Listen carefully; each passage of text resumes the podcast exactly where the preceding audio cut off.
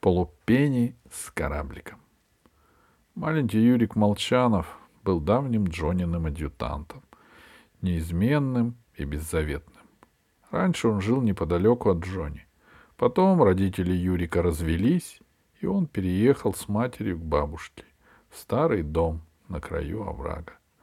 Дом был от крепостной улицы за десять кварталов. Джонни заходил туда только один раз и, по правде говоря, не очень помнил дорогу. Идти не хотелось. Беспокойства за Юрика Джонни не чувствовал. Простуда — дело обычное. Посидит Юрик дома, отдохнет от школьных забот, попьет чаю с бабушкиным вареньем и снова за уроки. Но не идти было нельзя. Всем известно, что Джонни командир. У командира есть долг, никуда не денешься. Особенно после того, как обругал третьеклассников за нечуткость. Лучше уж сходить, чтоб потом совесть не колола и не кусалась, как сухой репей за воротом. Джонни знал, какое это вредное существо — совесть. Связываться с ней себе дороже. Денек был серый и зябкий. На подстывшую грязь сеялись редкие снежинки. Порой за низкими облаками угадывалось солнце, но ненадолго. Чтобы не плутать в переулках, Джонни двинулся тропинкой вдоль оврага. Он долго продирался через ломтий бурьян вдоль щелистых заборов, за которыми гавкали незнакомые псы. Шепотом чертыхался и отдирал от штанов ржа... ржавые колючки чертополоха. Наконец он увидел дом Юрика. Дом стоял на самом краю оврага а маленькая, похожая на граненый фонарь, веранда вообще висела над пустотой. То есть не висела, конечно, а упиралась в бурьянный откос двумя тонкими столбами. Словно кто-то пристроил к старому кособокому дому стеклянную избушку на курьих ногах. Крыльцо выходило в заросший кленами переулок. Листья с кленов давно облетели, но семена крылышки висели гроздями и с тихим звоном терлись друг от друга. Джонни не нашел кнопки звонка и поколотил в дверь с осыпавшимся деревянным узором. Подождал, сердито пожал плечами, хотел поколотить еще. В сторонке рядом с косыми воротами звякнула щеколда калитки. И Джонни увидел Юрика. Юрик был в мохнатой шапке, в натянутом широком ватнике из-под ватника торчали длинные ноги в красных байковых штанинах, толстых носках и громадных калошах. Юрик улыбался с нерешительной радостью. — Я тебя в окошко увидел, — сказал он тихонько и сепловато. — Иди сюда, там дверь давно заколочена. В доме пахло чистыми полами, влажной кадушкой из угла и почему-то березовыми листьями как у знакомой бабки Наташи, которой Джонни заходил иногда в гости. Джонни увидел плетеный из тряпичных жгутов половик и начал торопливо дергать молнии на сапожках. И, как всегда, заедало. И Юрик стянул ватник и калоши и теперь топтался рядом. Поверх красной теплой куртки он был обязан, обвязан крест-накрест пушистым платком. Э, — Я тебе бабушкиной тапки дам, — сказал он. — А бабушка в чем останется? — строго спросил Джонни и поймал себя на том, что неизвестно чего стесняется. Юрик тихонько засмеялся и объяснил. Бабушки дома нет. Она теперь на работу устроилась. Дежурит в красном уголке при Жеке. А мама тоже на работе. Я совсем тут один, — добавил он. Видно, почуял Джонину неловкость. Джонни, наконец, стянул сапоги снял куртку и шапку. Выпрямился. Спросил, чтобы поддержать разговор. Че это бабушка работать надумала? Она ведь уж, ну, пожилая совсем. Она на полставки. Сорок рублей. Тоже заработок. С незнакомой для Джонни серьезностью сказал Юрик. Мама у отца деньги за меня брать не хочет. А жить-то надо. Юрик переступал вязаными носками и вздохнул. Он казался очень тонким, несмотря на байковый костюм и платок. За окнами темнело, в кухне горела яркая лампочка. От этой лампочки Юркино лицо было совсем бледным. На скулах проступали еле заметные веснушки. Джонни ощутил что-то вроде виноватости перед верным своим адъютантом и подумал, что ничего он толком о Юркиной жизни не знает. — С отцом, значит, э, совсем не встречаетесь? — тихонько спросил он. — Мама его видеть не хочет, раз он с другой женой теперь. А когда мамы нет, он приезжает. Два раза. Меня на мотоцикле катал. Джонни, ну, что мы на кухне стоим? Пошли. В комнате тоже горел свет. На старинной кровати с медными шариками лежало скомканное одеяло. На одеяле замусоленная книжка. Урфин Джуз и его деревянные солдаты. Юрик проговорил торопливо и опять сепловато. Джонни, ты садись, вот, хорошо, что пришел. Джонни сел на краешек кровати, кровать задребежала сеткой. Хмуро объяснил. Эти балбесы только сегодня сказали, что ты болеешь. Ангина или ОРЗ? Пневмония. С оттенком гордости откликнулся Юрик. Меня бабушка малиновым вареньем лечит, а мама антибиотиками. Только это варенье они прячут, когда уходят. Говорят, налопаешься его, вспотеешь и еще пуще простынешь. А смородиновое не прячут. Будешь со смородиновым чай пить? Буду, решительно сказал Джонни. Во-первых, надо было прогнать дурацкую неловкость. Во-вторых, ни в школе, ни дома он не успел пообедать. А поесть у тебя что-нибудь найдется? Юрик заморгал. Только манная каша. Джонни тихо передернулся. Я ее сам не ем, виновато прошептал Юрик. Мне оставят, а я так, лучше уж чай. Значит, до вечера голодом сидишь. Почти по-настоящему возмутился Джонни. И ничего приготовить не можешь. Потом спохватился, вспомнил собственное раннее, раннее детство. Или тебе не велят газ включать? Юрик улыбнулся — блеснул ров, ровненькими зубами, а летом он был щербатый. У нас электрическая плита. Почему не велят? Что я, дитя малое? Просто что готовить-то? Что готовить? А говоришь, не дитя. Картошка есть в доме? Чистить умеешь? Умею. Как-то не додумался. Пошли. Если надо специально сидеть и разговаривать, Бывает, что беседа не клеится, а разгов... разговор за работой идет сам с собой. Джонни и Юрик устроились на корточках перед корзиной с картошкой. Очистки сыпались на старую газету.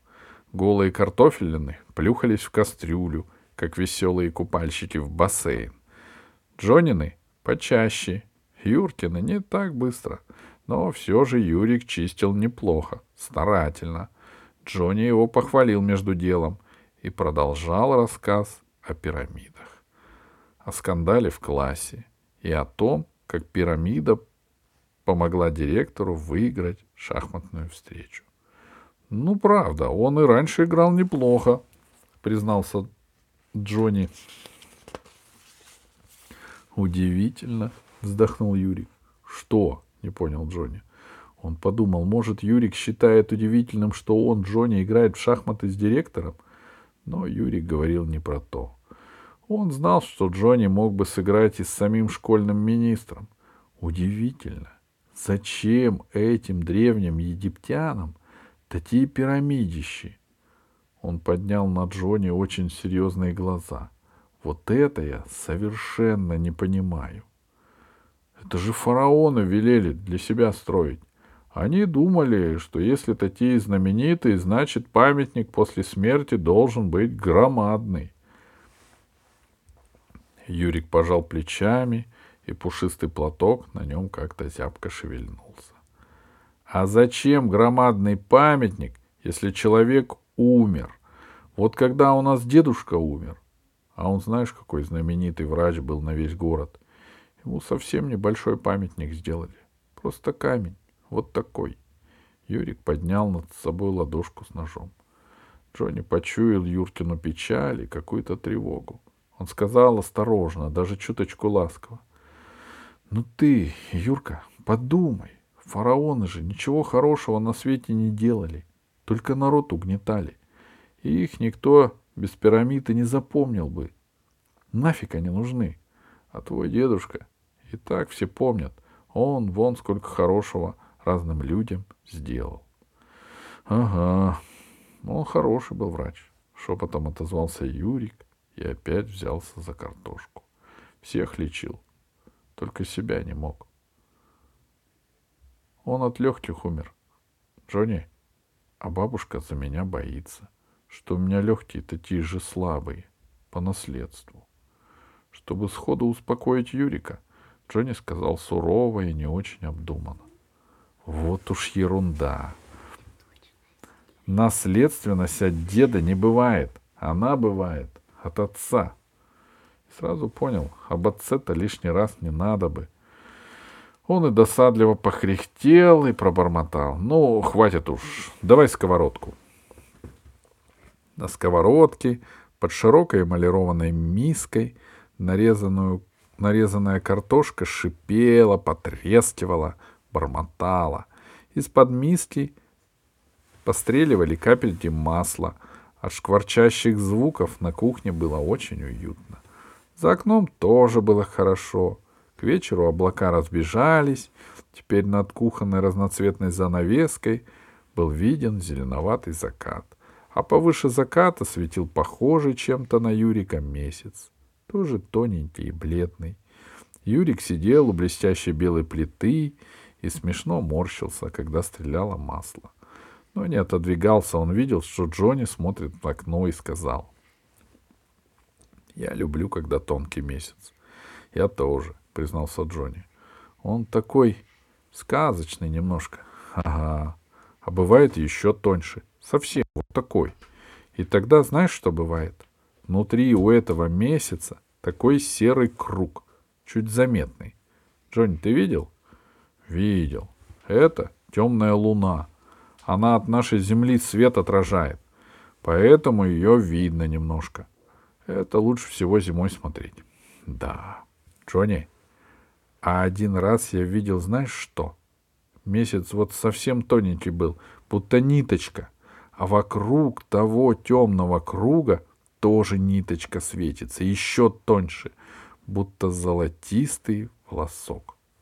Такого я не помню, признался Джонни. А я видел, правда. Это, наверное, верхушка от лунных гор светилась, сказал Джонни. На границе света и тени. Я где-то читал про такое. Эта граница как-то по-научному называется. Что-то вроде термометра или терминатор. Юрик вывернул шею, все смотрел в окошко. Покачал ногой, пожалел. Досадно только, что месяц редко такой тонкий бывает. А зато, когда потолстеет, он похож на кораблик. Я с ним играю. Как? Удивился Джонни. Ну, Юрик засмущался, громко ойкнул очередной, от очередной капельки масла, потер щеку, а потом рассказал все-таки. Это простая игра. Я спать лягу, а он из-за края окошка выплывает. Тихо, тихо так. Сперва нос, потом серединка, потом весь. Надо только головой не шевелить и смотреть одним глазом. А потом правый глаз закроешь, а левый открываешь, и месяц опять спрятался. И снова потихоньку показывается. Надо попробовать, подумал Джонни. И вдруг встревожился, даже обиделся на Юрика. А разве ты на кухне спишь? комнатах-то окна в другую сторону. Я... Э, Юрик запнулся, потерся острым подбородком о платок на плече, тихонько признался. У меня каюта есть. Морская. Хочешь, покажу? Если выражаться точно, это была не каюта, а скорее корабельная рубка. Она располагалась внутри стеклянного фонаря. С трех сторон светились прозрачные стенки в частых переплетах. За стеклами видел был дальний берег оврага с черными крышами и тополями. И месяц, конечно. Сейчас месяц казался гораздо ярче, потому что на него смотрели из темноты. Юрик зажег лампочку. Она была слабая, желтоватая, но Джонни сразу увидел главное — штурвальное колесо посреди рубки. Конечно, колесо было не настоящее. Оно было велосипедное, с примотанными к спицам деревянными рукоятками. Рукоятки Юрик, видимо, выстрадивал сам. Они сохранили следы тупого кухонного ножа. Держалось колесо на сколоченной из досок стойки. К этой же стойке была прибита неструганная полочка, а на ней лежал маленький школьный компас. От пола к потолку уходила веревочная лесенка, будто ванты на парусном корабле. Джонни мельком отметил про себя, что все это можно было сделать лучше. Аккуратнее, красивее, грамотнее. Но если придираться, здесь было неплохо. Да и что требовать от малыша Молчанова? Джонни осторожно покрутил штурвал и сказал с уважением. Хорошо тут у тебя.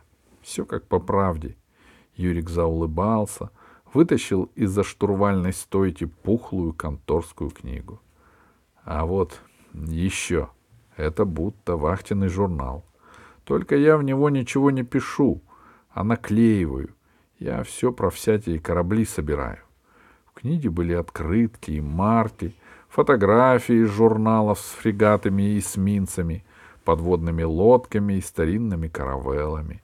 Были газетные вырезки с заметками про морские приключения и аварии, а еще смешные картинки про разные случаи из морской жизни.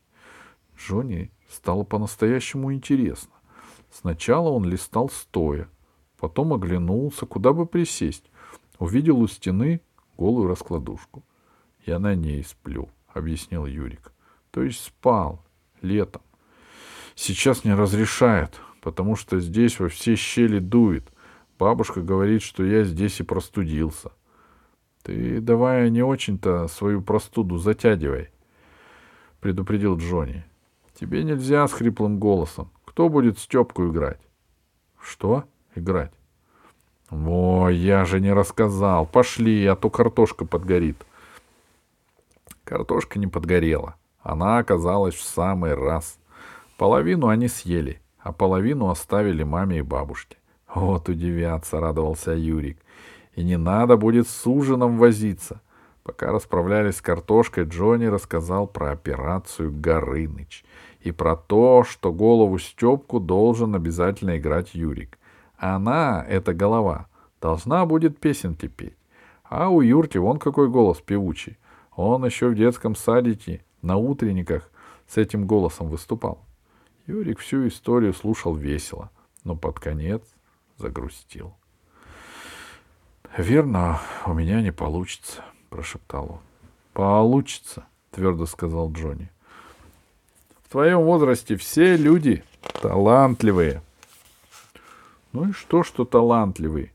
А меня, наверное, в санаторий до самых каникул отправят.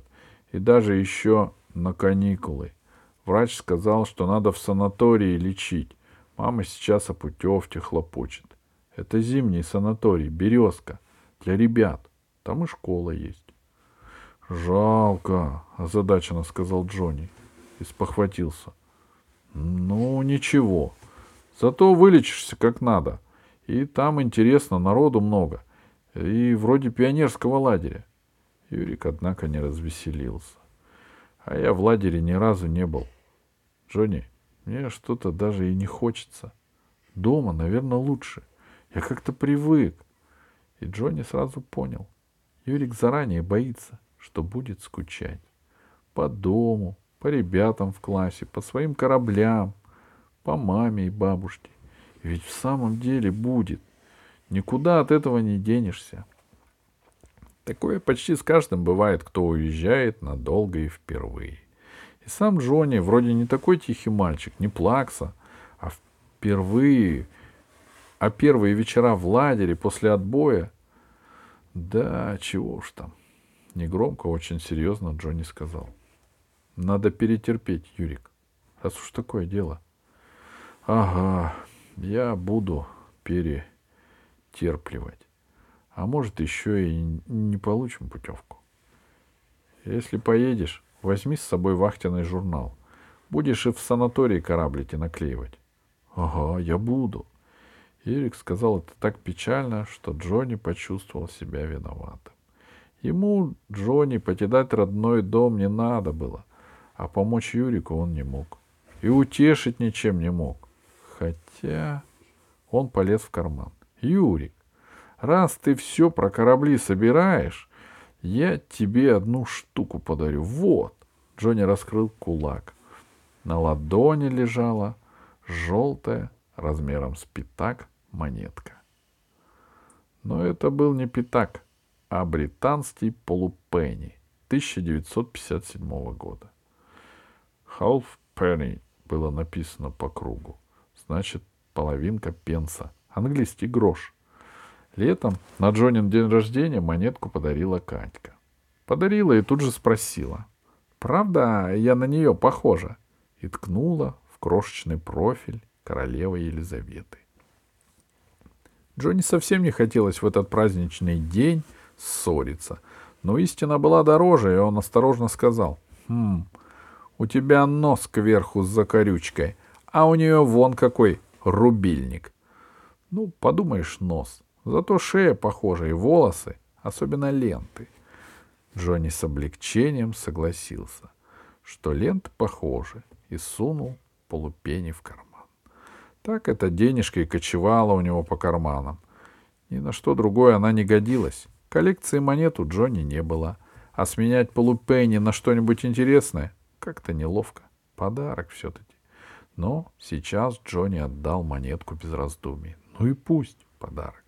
Во-первых, он не главный, потому что Катька подарила еще книгу «Квентин Дорвард» из библиотеки приключений. Во-вторых, у него монетка все равно без дела. А Юрка обрадуется. В-третьих, пусть Катька дарит подарки алхимику, а Джонни как-нибудь обойдется. Юрик взял полупени и даже дышать перестал. Конечно, не из-за королевы. На другой стороне был отчеканен старинный фрегат. Маленький, но такой, такой весь аккуратненький, четкий — даже все ступеньки на вантах различимы, даже узор на вымпеле. Юрик целую минуту смотрел на кораблик, улыбался и тихо качал монетку на ладони. Потом поднял на Джонни глаза и глазами нерешительно спрашивал. — Это правда мне? А тебе не жалко? — Бери, бери, — сказал Джонни. — Я в них все равно не разбираюсь, а тебе пригодится. — это, кажется, золотая лань Фрэнсиса Дрейка, прошептал Юрик и погладил кораблик мизинцем. Я на картинке видел. Вот и хорошо, что золотая лань. Ладно, Юрик, я домой двинусь. Анушка столько примеров задала решать. Это потому что самостоятельную работу в классе сорвали. А ты под пирамидой решай. Я и так, в журнале написано, что эти пирамиды во всех делах помогают. Надо мне тоже попробовать, сказал Юрик. Он опять натянул ватник и шапку, сунул ноги в калоши и проводил Джонни до дверей. Из синей пахнуло холодом. Смотри, опять не застудись, воршливо сказал Джонни. Ничего, я закутанный. Что? Я забыл сказать. Спасибо за кораблик.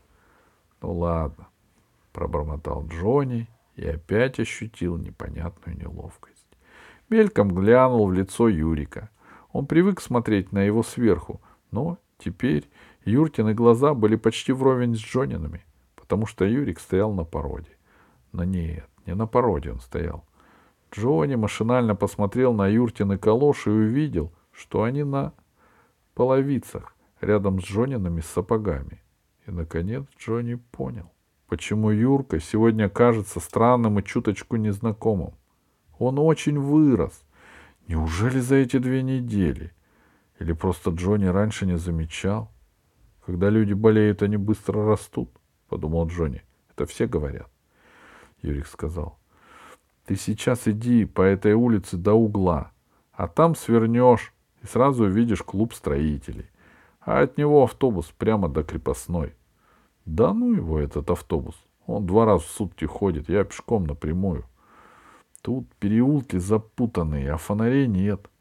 По звездам дорогу найду, усмехнулся Джонни. Юрик вежливо засмеялся шутки. Да, правда, по звездам, сказал Джонни. Крепостной холм как раз на севере. По полярной звезде доберусь. Ты все звезды знаешь? Да ну все.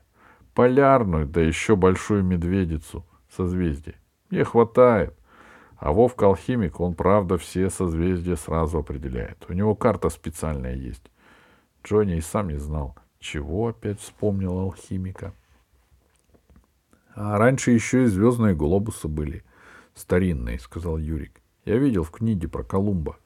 Они сейчас есть, возразил Джонни. Сейчас? По-моему, нету. Есть, сказал Джонни.